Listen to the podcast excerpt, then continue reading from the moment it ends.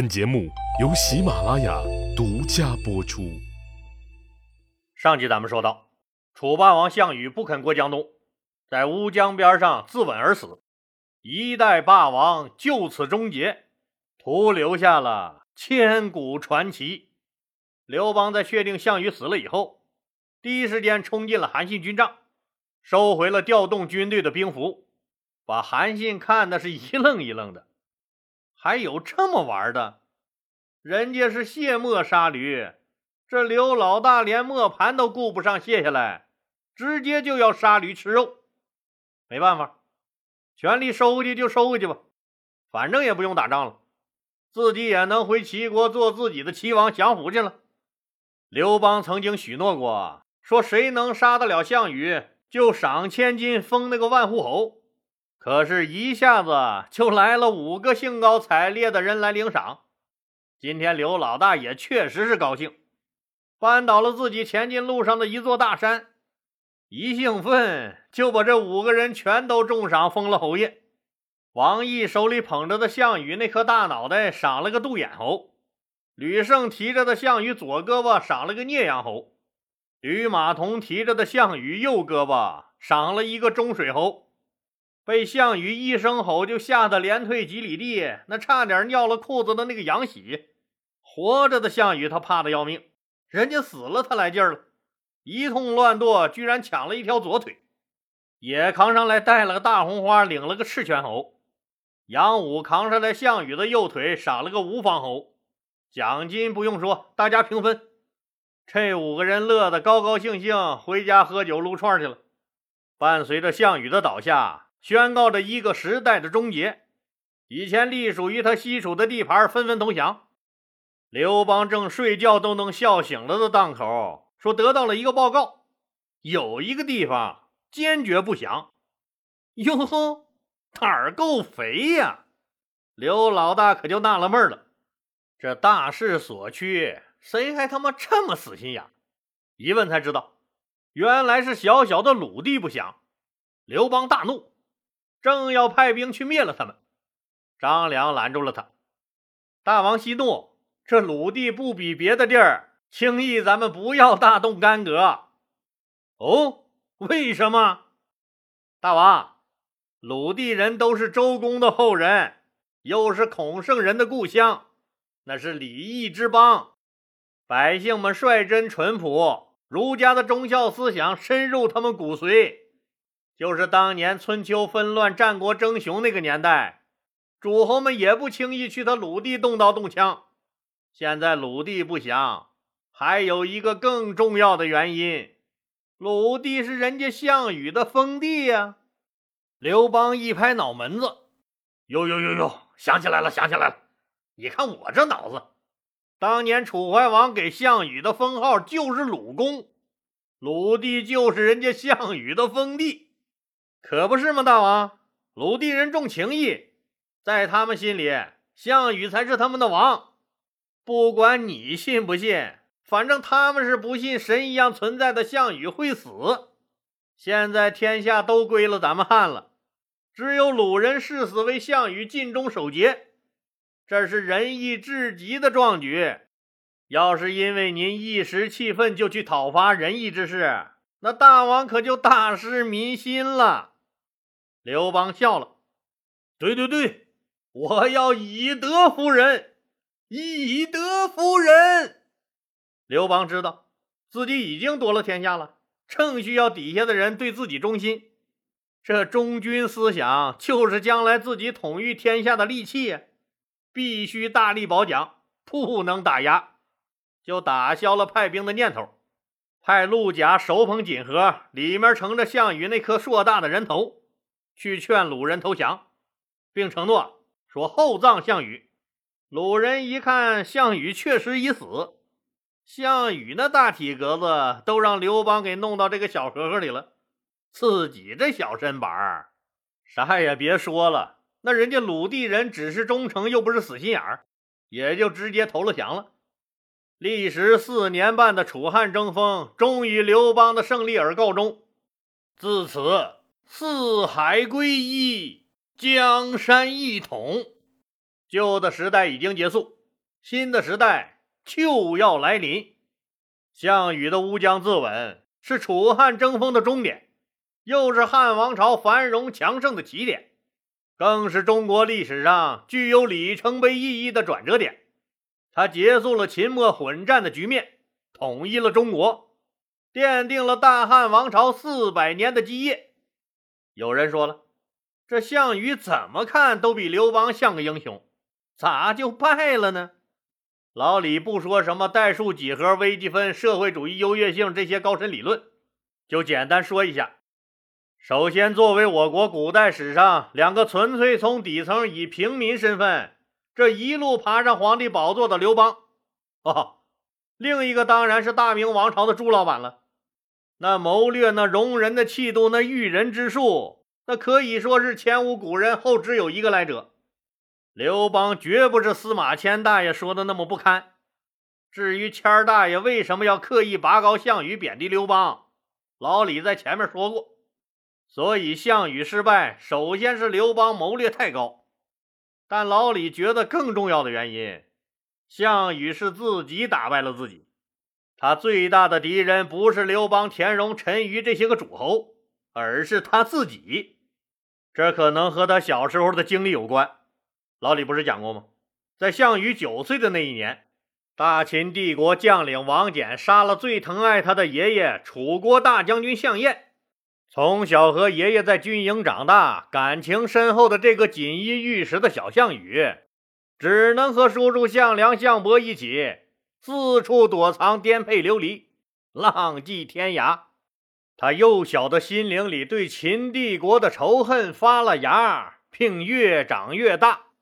后来，章邯又杀了相依为命的叔叔项梁，刻骨铭心的仇恨长成了参天大树。他失去了理智，开始崇尚暴力。他以为暴力能够扫平天下一切黑恶势力，建立一个新时代。他恨秦国，恨秦国所有的一切。当他热衷于屠城，坑杀了已经投降了的二十万秦军。又在咸阳点起那一把大火时，他就再也回不去了。他不知道，暴力不过是一种暂时性的工具。他更不知道，在这个世界上，永远有一种东西比暴力更管用，那就是仁义。刘邦在古城举行了盛大的吊唁活动，厚葬项羽，谥号鲁公。项羽的墓就在今天的山东泰安东平县的一个小村子里，不过也就剩下一个小坟堆和一块残碑了。这就是所谓的成王败寇了吧？下葬那天，刘邦带着文武百官悉数到场。刘邦上祭台祭奠，并亲自宣读了悼词。今天我们怀着极其沉重的心情，悼念秦王朝的掘墓人。楚国贵族的优秀代表，伟大的革命家、军事家、思想家，西楚霸王项羽。他以其英勇无畏、不怕牺牲、不辞辛苦的革命意志，沉重打击了腐朽没落的秦王朝。他从小就树立了远大的志向，成年后毅然决然地踏上了反抗暴秦的革命道路。当革命到了危难之际，又是他力挽狂澜，以一己之力扶革命大厦于将倾。他的一生全部奉献给了解放事业，是革命的一生，奋斗的一生，更是光荣的一生。然而，在革命胜利后，他骄傲自满，封赏不均，蛮横霸道，穷奢极欲。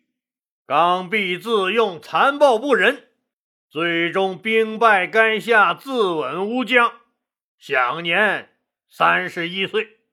当然了，祭文很长，还有一些诸如什么“我俩是结拜兄弟啊，虽无血肉之亲，却也并肩战斗，共过生死”，还有什么“居太公不杀，掠吕后不犯”呀这些话。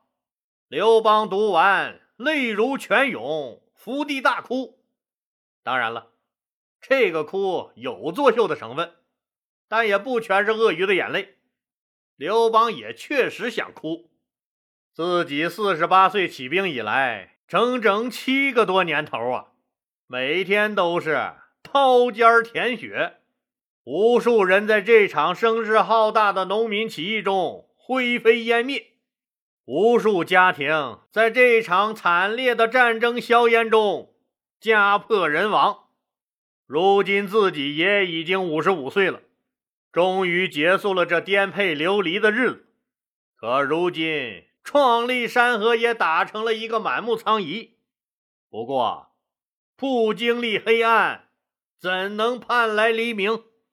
痛痛快快哭了一场以后，刘邦当场宣布：项氏宗亲一律免罪，并封项伯为射阳侯，项襄为陶侯，项他为平高侯。项冠为玄武侯，而且把他们全赐了自己的刘姓。这老项家一家子人可算是玩嗨喽，连祖宗的姓也玩丢了。说咱们是这么说，但在当时，这些项氏族人被赐刘姓，那是莫大的荣耀。在跟着刘邦出生入死的那些个兄弟们，那还没封爵封地的时候，倒先封了投降的项家人。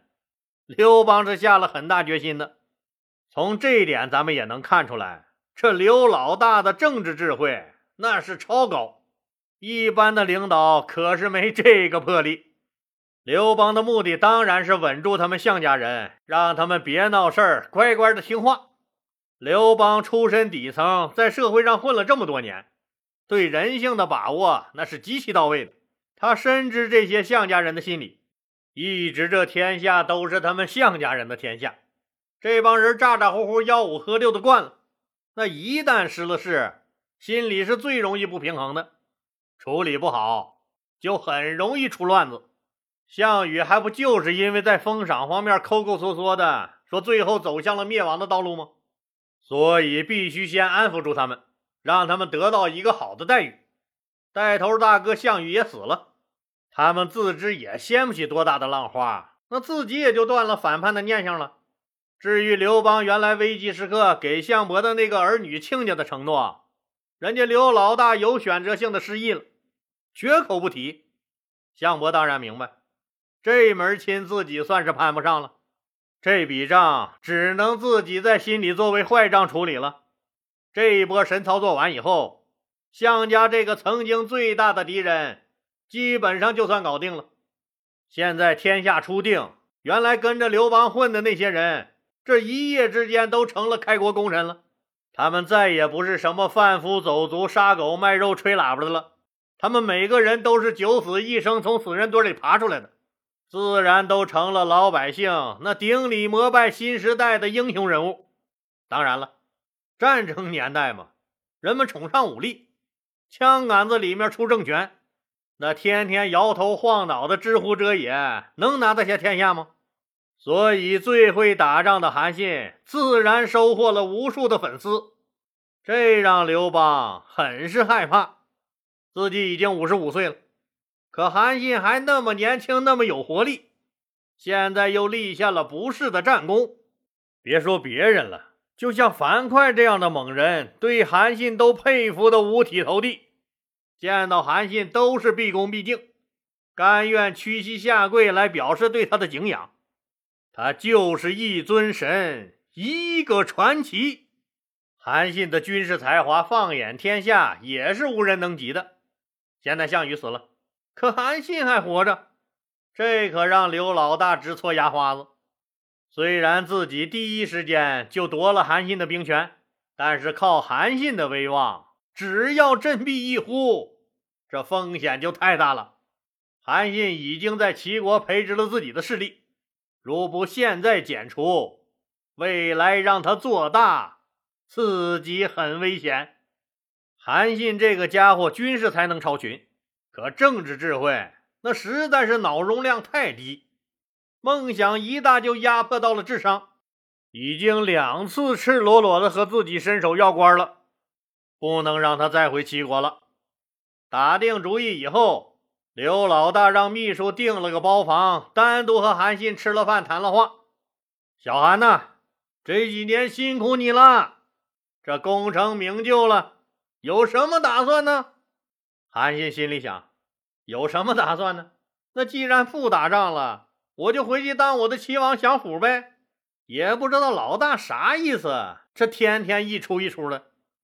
昨天李左车还跟我说，更年期的男人爱来事儿，让我注意点他刘老大，还真让他说准了。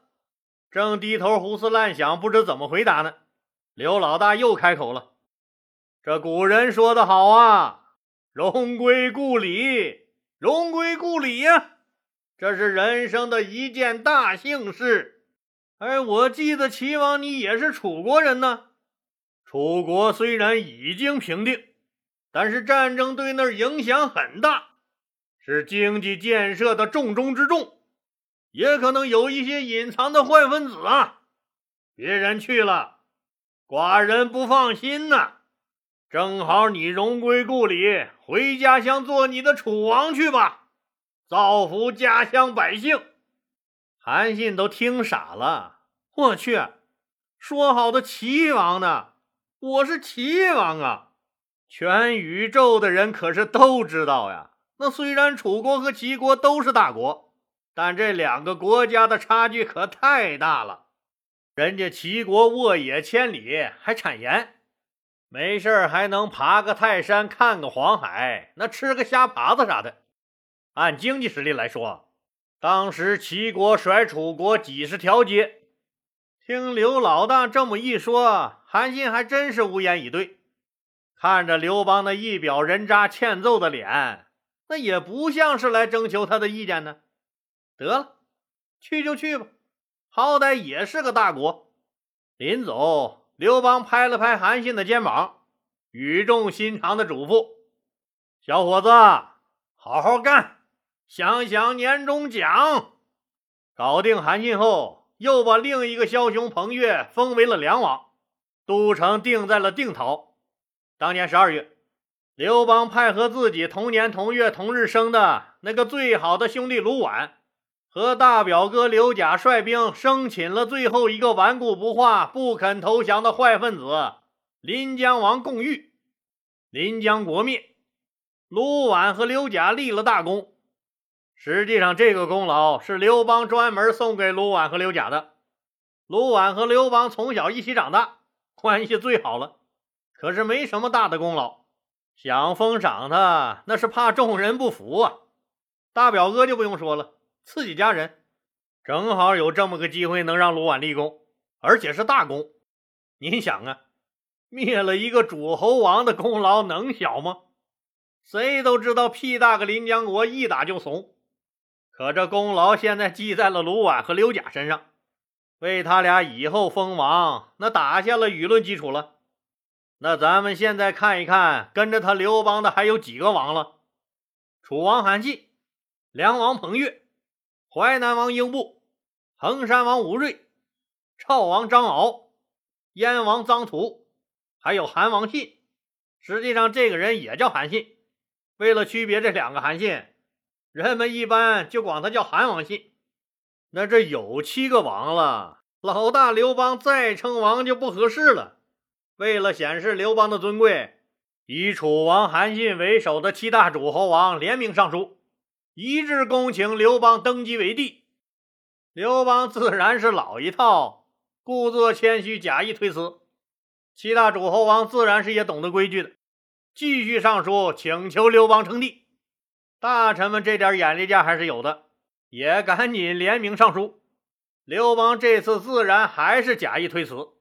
大臣们也知道，刘老大这个游戏，那怎么地也得玩他三回。得，继续上书吧。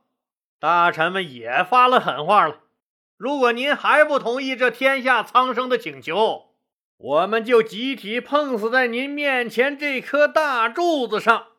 您看见了没？就这颗大柱子，呀呀呀呀呀！你们都上有老下有小的，我怎么能忍心害了你们呢？那我就勉为其难吧。哎，这可是你们逼我的哟。好了，这下子皆大欢喜了。刘邦乐颠颠买了本万年历，找瞎子半仙算了个好日子，汉高祖五年，也就是公元前二零二年二月初三，由博士叔孙通主持，刘邦在定陶城边的泗水北岸乘势登基，建立西汉政权，史称汉高祖。